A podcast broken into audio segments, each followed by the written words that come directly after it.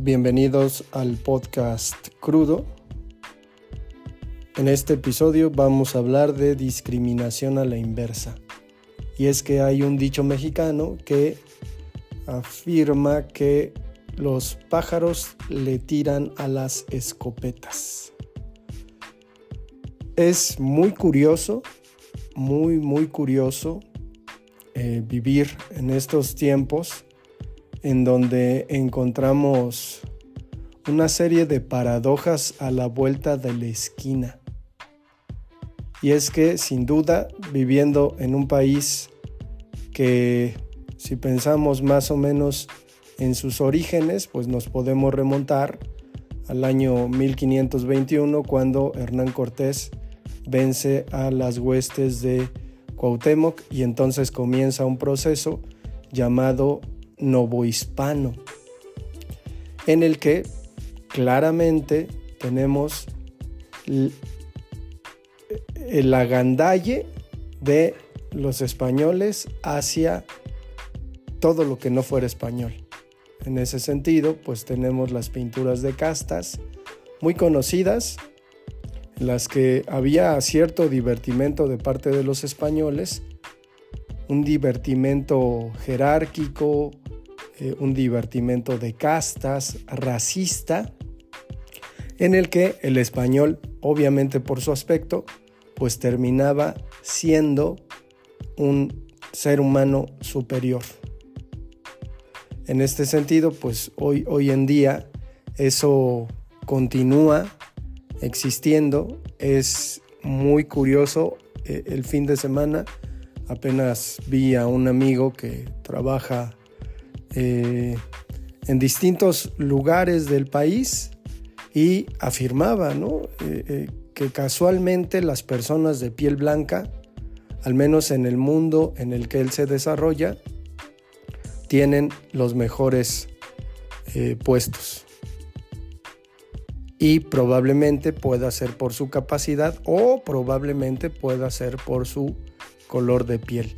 Y es que durante esta semana el mm, precandidato a la presidencia de la coalición de opositores un señor llamado Santiago Krill, que digo nada más para que nos demos una idea, en Chihuahua hay un pueblo llamado Krill que pues obviamente nos da como, como una idea ¿no? de, de qué es lo que pasa. Chihuahua es un estado de latifundios en el que 12 familias pues son dueñas de todo ese estado, que es el estado más grande de este país.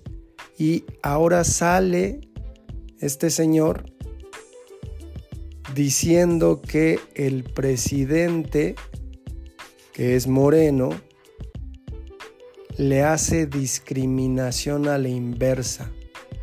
Es decir, las, los pájaros le tiran a las escopetas. Creo que es el colmo de, de una situación que se ha salido de control, que definitivamente la, idea de la lucha social eh, de, los negros en Estados Unidos particularmente se ha convertido en eh, pues, pues, una especie de moneda de cambio que ahora cualquier persona puede usar. En este podcast nos hemos pitorreado de Tenoch Huerta cuando habla de el poder prieto. Pero sin duda tiene algo de razón por lo que estoy comentando desde el principio de este episodio. Es decir, en México hay racismo y clasismo y a veces sortear esas dificultades pues te hace un poquito más fuerte. Sin embargo, pues ya tener a un candidato diciendo estas cosas, es decir, victimizándose, pues ya parece que, es una banalización de, del racismo. Es decir, una persona que evidentemente por su apariencia y su origen familiar, eh, porque yo estoy seguro, ¿no? De que, un tipo que tiene un, cacho de un estado, pues se siente evidentemente hasta de sangre azul, privilegiado. Entonces, eh, esto, esto que comente con respecto a que está padeciendo discriminación a la inversa, pues estaría, estaría interesante meterlo verdaderamente en una dinámica de discriminación, ¿no? Para ver si aguanta, para ver si, si de verdad tolera. Porque, pues es muy fácil decirlo, ¿no? Es muy fácil victimizarse. Digo, y es que también es un, tanto ridículo, incluso dedicarle un episodio a, a este cuate. Pero eh, eh, pues lo que hizo no hace poco, eh, llorar en público, llorar cínicamente, ¿no? Y, además ni siquiera actuando correctamente. Correctamente me refiero a la técnica histriónica, no me refiero a, que... O sea, debió llorar de verdad, debió moquear, pero lo que tenemos es esto. Entonces, ya, ya en en un caso eh, objetivo, pues nos encontramos que estos cuates están dispuestos a decir lo que sea con tal de que los volteen a ver. Y esta cuestión del racismo a la inversa, de la discriminación a la inversa, pues nos dice, nos dice un poquito de, de la banalización que hacen estos cuates de la lucha social que es muy justa, muy válida. En México hay afrodescendientes luchando por sus derechos. Digo, hay afrodescendientes que de repente la mayoría se queja de haber sido interceptados por una policía estatal y obligados a subir a la patrulla porque nada más por su apariencia, pues los policías dicen, este cuate es un indocumentado. Y entonces de repente el afrodescendiente les dice, güey, pues es que yo soy de aquí de México, vivo en tal pueblo de Oaxaca. No, no, no, pues eso lo vas a, a, este, a comentar. Tus autoridades sacan su credencial de lector y entonces la policía los acusa de falsificación de documentos y se los llevan detenidos. Y el problema es que detenido, pues para poder salir, tendrás que pagar una fianza, tengas o no la razón. Entonces, ¿de qué putas madres habla Santiago Krill? qué, qué, qué vergonzoso el asunto para una persona que verdaderamente ha padecido la discriminación en nuestro país, que venga otro cuate y se la atribuya. Y es que precisamente es lo que pasa en general en los Estados Unidos y en general en el mundo occidental. Las mujeres son los negros de la humanidad, ahora resulta, ¿no? Y vemos, ¿no? Vemos a, digo, en, el lugar donde yo me muevo, a chamaquillas de colegios de paga, privilegiadas completamente, diciendo que son víctimas de tal y cual cosa que escuchan, ¿no? Obviamente, y que defienden. Entonces, en este sentido, creo que es el verdadero colmo, el verdadero extremo, escuchar a este patético decir lo que dice. Ya mejor debería callarse la puta boca, ¿no?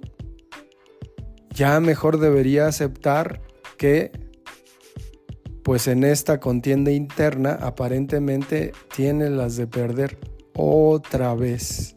Y digo, con este asunto obsesionado de, la victoria que tenemos en Occidente, pues le debe doler cabrón, ¿no? O sea, le debe doler que, eh, por si no lo saben, él fue quien aprobó la aparición de los casinos en México. O sea, Caliente, por ejemplo, todas estas casas de apuestas, Codere que existen en nuestro país, pues tuvieron la venia de Santiago Krill cuando era secretario de gobernación de Vicente Fox. Antes no existían este tipo de casas de apuestas. De hecho, estaba prohibido. Los casinos no podían existir en México. Supongo que por lo que podría implicar o supongo que por las crisis económicas a las que nos llevaron este, los presidentes anteriores, pues decían, ¿para qué? ¿No? Para que los ricos pierdan su... Entonces, eh, en México, eh, quizás estoy siendo extremo en el sentido de decir, pues que no se manifiesten los gandallas, ¿no? Pero de verdad un gandalla tendrá derecho a quejarse. Un hijo de puta que se ha aprovechado todo el tiempo del sistema y que ha sacado seguramente con corruptelas un montón de beneficios, ¿tendrá derecho a convertirse en la víctima? Sea, un cuate al que le preguntan directamente, oye, güey, Genaro García Luna vivía bajo tu sombra y estaba haciendo un desbarajuste en el país y no te dabas cuenta. Y el cabrón de Santiago Krill dice, no, yo no, yo no me enteré nunca. Este, esa información no llegó hasta mí, secretario de gobernación.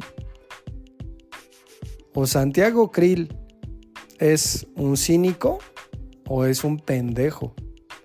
Que por ahí, de acuerdo a, a sus acciones últimamente, me parece que va por los dos lados. Entonces, desde luego que se merece lo que digan eh, en relación a él, ¿no? Desde luego que, esta cuestión de que, dice, por, por el color de mis ojos y el color de mi piel, el presidente está dividiendo. Entonces, es, de verdad es patético e increíble lo que pasa con este señor. Y al final, es que definitivamente pues parecería que intenta causar lástima para que, o sea, imaginen la situación, ¿no? Una mujer que trabaja en una casa en Polanco, haciendo eh, el quehacer, ve el TikTok donde este cuate dice eso. Y pues obviamente si piensa en eh, sus amos, los dueños de la casa, pues son güeros, ¿no? Entonces tenemos esta, esta, esta cuestión, ¿no? O sea, ¿qué va a hacer esta mujer morena de ojos oscuros como votante teniendo a pues este tipo? ¿no? O sea, va a decir voto por, por él. Es, una cuestión ahí muy, muy curiosa, muy sobada, muy este, extraña incluso.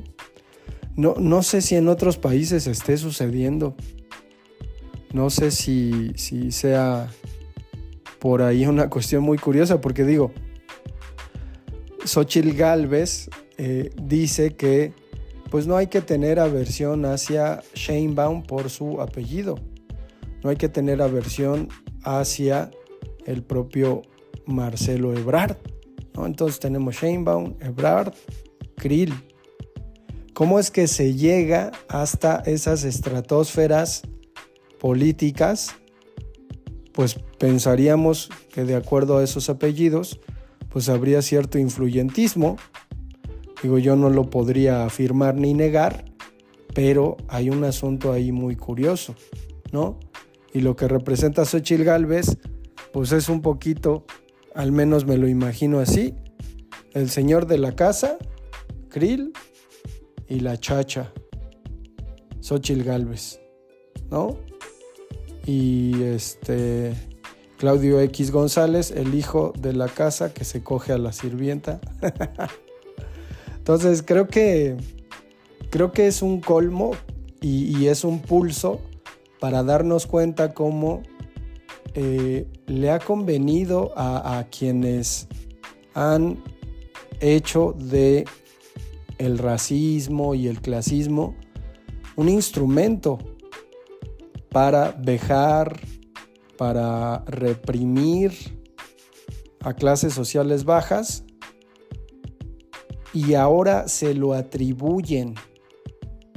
Es un poco como decir eh, cómo fue posible que las mujeres blancas en Estados Unidos obtuvieran el derecho a voto sin considerar que existían mujeres negras que no tenían derecho a votar y que se llenen la boca diciendo que ellas lucharon bueno, y que las feministas modernas digan, pues es que nosotras estamos, ¿no? Este, a favor del voto de la mujer y cuando se, se posicionan históricamente, pues van a la lucha por el voto femenino de parte de las mujeres blancas, ¿no? Y las mujeres negras que se las come el perro, ¿no?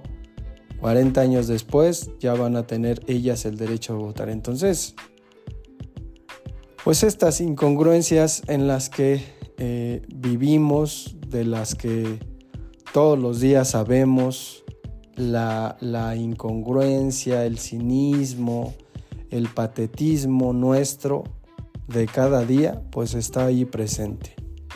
Y pues Santiago Krill, que no mame, ¿no? O sea, que no mame, que no sea cínico, que tenga un poquito de vergüenza.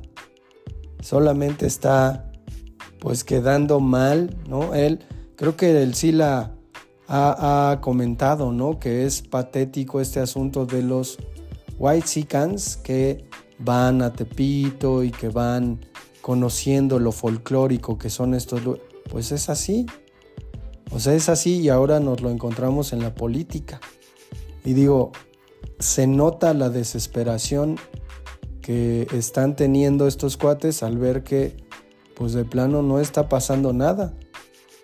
habría que meter a Santiago Krill y a Xochil Gálvez dentro de una encuesta de precandidatos y a ver cómo les va. ¿No? A ver, a ver si, si en sus estadísticas, cuando ellos ponen sus estadísticas, y está Krill y Xochitl Galvez empatados y tienen ahí un porcentaje mayor que los otros, pues vemos hasta abajo, ¿no? El dato de que pues 40% de quienes entrevistaron no quiso ni siquiera votar por alguno de estos pinches candidatos. Ni siquiera, entonces 40% de los que encuestaste no quiso participar.